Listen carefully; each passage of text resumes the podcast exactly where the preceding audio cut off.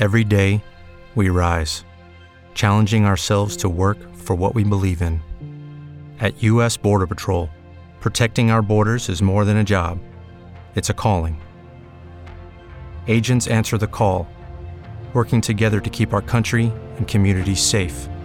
If you are ready for a new mission, join U.S. Border Patrol and go beyond. Learn more at cbp.gov/careers.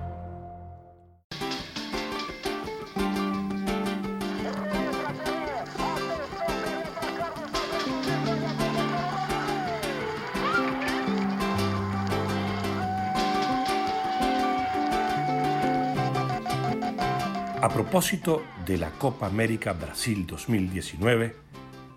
este es mi fútbol.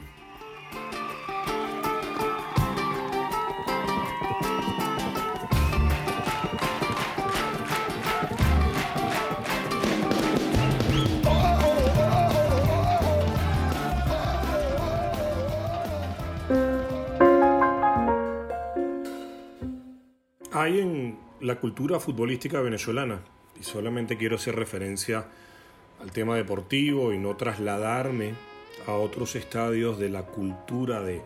del venezolano, para, primero no aburrir y segundo para no decir bobadas, una muy clara tendencia a adoptar teorías conspirativas y asumirse víctimas de alguna eh, precisamente de alguna conspiración, de alguna intención foránea de quitarnos lo que es nuestro. Una de estas razones, o una, una de las muestras que vienen a confirmar esto que, que aquí trato de conversar, que aquí trato de explicar,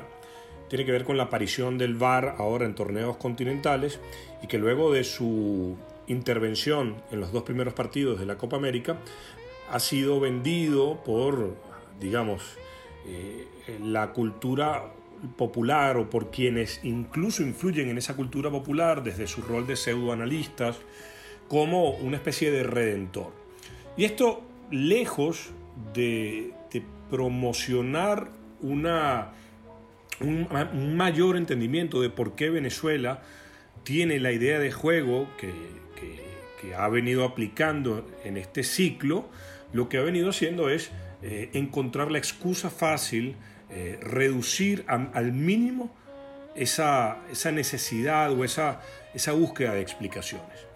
Una de las razones por las cuales yo creo que Venezuela fue tremendamente exitosa en el ciclo de César Farías en cuanto a la construcción de una identidad y lo está empezando a hacer con Rafael Dudamel es porque ambos entrenadores, eh, no sé si por activa, por pasiva, si por propias reflexiones o, si por la influencia de algún colaborador externo, han entendido precisamente esto que mencionaba al inicio, que es esta tendencia, o clara tendencia, perdón, para eh, ponernos el traje de víctimas, de agredidos, de incomprendidos a los cuales un organismo externo quiere perjudicar. Eh, insisto que esta es una de las razones por las que yo creo que se juega así. Eh, quienes entienden de las ciencias de la complejidad saben que no existe una sola explicación o un solo factor que influya, sino que esto es multicausa. Cuando uno observa estos comportamientos que antes le mencionaba y lo, y lo llevamos al fútbol, al, al estilo que hizo que César Farías eh, desarrollar esa identidad y que Dudamel está desarrollando, rápidamente podemos entender que el equipo de fútbol o la idea madre es la idea de sentir que nos van a agredir, que nos van a atacar, que nos van a tratar de hacer daño. Esto, insisto, futbolísticamente. Quiere decir que el rival va a tener eh, o va a buscar, va a intentar tener el control del partido, el desarrollo de las acciones y nosotros lo primero que hacemos es refugiarnos nos acercamos al borde o a lo que separa nuestra propiedad con, digamos, con el resto eh, del campo y a partir de que eh, de una u otra manera se neutraliza el ataque rival, ahí es cuando se construye o se intenta construir una respuesta que deje a ese rival en situación de inferioridad. Llevándolo al fútbol, llevándolo al estilo vino tinto, e insisto, no quiero con esto establecer que sea la única razón, ni tampoco, eh, sépase bien, quiero exagerar o quiero determinar que aquella selección de César Farías juega a lo mismo o es idéntica a lo que hace a la de Rafael Dudamel eh, actual. Pero sí tienen como elemento común que se sienten cómodos, eh, digamos, refugiándose en determinada zona del campo. La de Farías quizás un poco más al borde del área, cuando la de Dudamel puede tener 10 metros más adelante su propia área, pero no más que eso. Es decir, se siente muy cómodo cerca del muro de contención, que viene a ser, eh, digamos, eh, eso que desarrollan al borde de la zona de influencia de Wilker Fariñez, y a partir de la recuperación de la pelota buscan, eh, digamos, generar ataques. ¿Cómo lo hace la de, Rafael Dudamel? Lo he explicado ya varias veces. A partir de entender o identificar los espacios que deja el rival, que deja Brasil, que dejó Argentina, que dejó Estados Unidos, eh, y lanzar a dos futbolistas muy rápidos, dos futbolistas muy rápidos por el costado, que normalmente vienen siendo Darwin Machís y John Murillo, a partir de un pase largo hacia ellos, al espacio, o de un pase largo a Salomón Rondón, el delantero eh, criollo que juega en la Premier League, y que éste en su control o en su lo que se conoce como pivoteo habilite precisamente a estos dos futbolistas rápidos que van eh,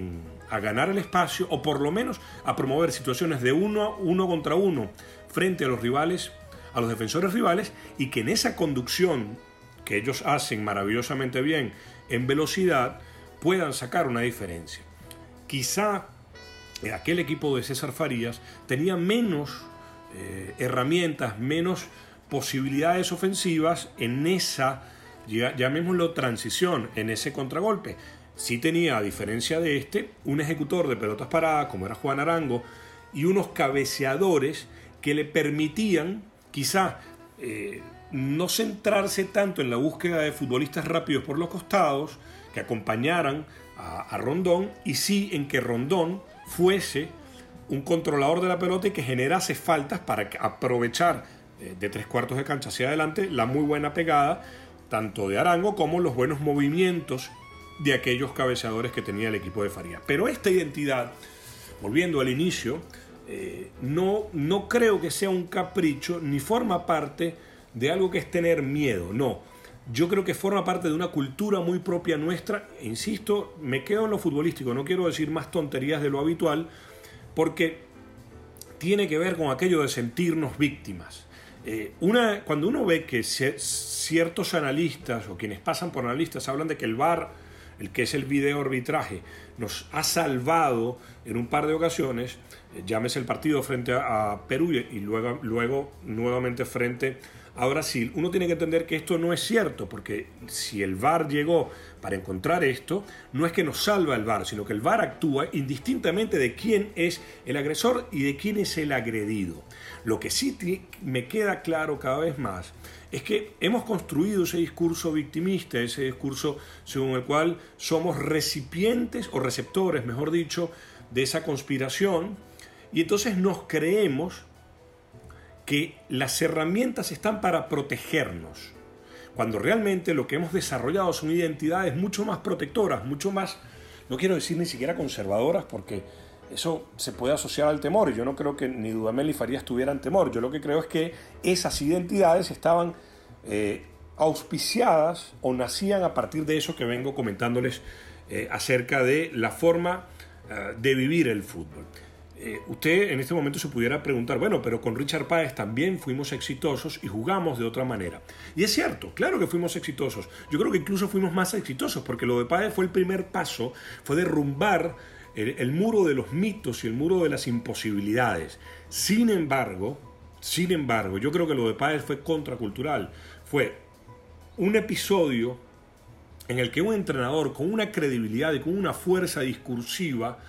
eh, convenció a ciertos jugadores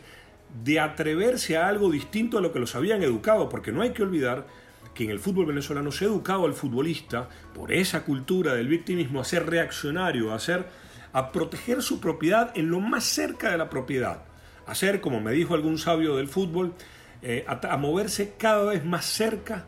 de aquella muralla que separaba los castillos medievales de la agresión de los extranjeros o de aquellos que querían hacerle daño a ese poder. Lo de Páez fue eso. Y yo sé que suena casi como reduccionista, pero es que no, dentro de ese concepto eh, de que lo de Páez fue contracultural, hay una complejidad maravillosa. Hay una serie de elementos extraordinarios que valdría la pena revisar en otra época, pero no es este el caso. Al hablar de la Copa América y al referirme en esta ocasión a la, a la elección del estilo y de la identidad y a la construcción de la misma, creo que es importante tener en cuenta de dónde puede venir esto y entender que al no existir un plan B, porque en la vida no existe el plan B,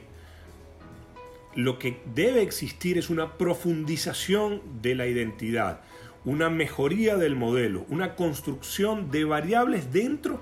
de esa, digamos, de esa estructura que le da identidad a la selección. Esta puede ser, eh, por ejemplo, eh, agregarle a algún futbolista, como puede ser Rómulo Otero, eh, que genere en situaciones de balón parado. esa identidad toma variables si en vez de colocar a Darwin Machís se le da ingreso, por ejemplo, a Jefferson Soteldo o a Savarino, pero la estructura es la misma. Y pretender hacer análisis desde lo que nos gusta, desde lo que nos sentimos que pudiera ser, eh, es entrar en el terreno de lo hipotético y dentro de lo hipotético no olvidemos nunca que si mi abuela tuviese bigotes, hubiese sido mi abuelo.